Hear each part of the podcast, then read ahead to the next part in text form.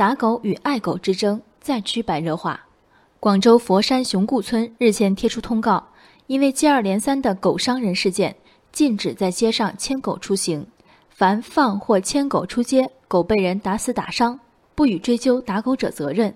如打死狗，则打狗者奖励三百元。无独有偶。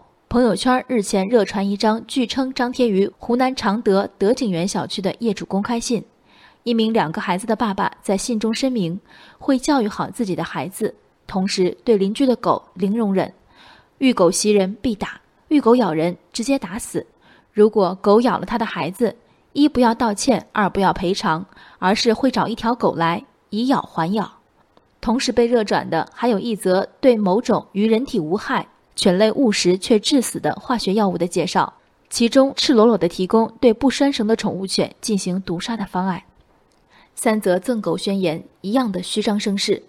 熊固村村长坦言，村里至今并没有真正实施过打狗行动。发布公开信的常德业主，仅仅深受小区里乱窜的犬只威胁，打狗甚至打死狗的状语，估计没来得及实践。主张制作毒香肠、对不拴绳的宠物犬进行清除的文章作者，对狗和狗主人的愤怒大概率也大于毒狗的行动力。但哪怕对恐狗者如我，即使数次受到不拴绳的狗害的无差别伤害，三种恐吓都一样的矫枉过正。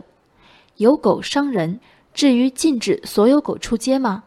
被狗咬了，至于以暴易暴咬回去吗？狗主人不给狗拴绳。需要宠物狗以死背锅吗？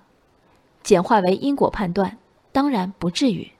他们引发共鸣，是因为一种共同的压抑好不容易找到了出口。你们视法律法规为无物，你们扬言不拴的狗从不咬人，还有跋扈的狗主人撂话，等狗咬了你孩子再说。道德治不了你，法律治不了你，那么我们的拳头、刀和毒药来治你。朴素的逻辑背后是被损害者的迁怒和文明的退化。我们的道德感如此向下兼容，值得吗？执意不拴狗的狗主人，哪怕狗咬了人，也被当作几针狂犬疫苗可解决的小事。狗的存活和自由才如天大。即使意图威慑者真的出手，也难保他不养这只狗了，转而养那只狗，或者不养狗了，养点别的。义愤者突破自己罪恶感的底线。而这些沉重的情绪成本，是精神缺陷的放养者无法感知的。对，你已经把自己恶心成那样了，但对另一部分人来说，你才有病。不拴绳的小狗跑得多可爱，招你惹你了？将犬只赶尽杀绝，这世界不会因此清净，因为让世界变脏的，本不是智力不开、无教养可言的较低等动物，而是一些本该文明。却与他们豢养的动物无异的宠物主人，他们疼痛阈值之高，决定了旁人咬牙切齿诅咒的无效。唯有处罚次次皆是落在他们自己身上，才能切肤。与其退而威慑，不如进而报警起诉。不要道歉，不要赔偿的宣言者们，这道歉和赔偿并非来自无辜的动物，就让始作俑的主人们以自由甚至暗底偿还。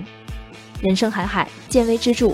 我是静文，往期静观音频，请下载中国广播 APP 或搜索微信公众号“为我含情”。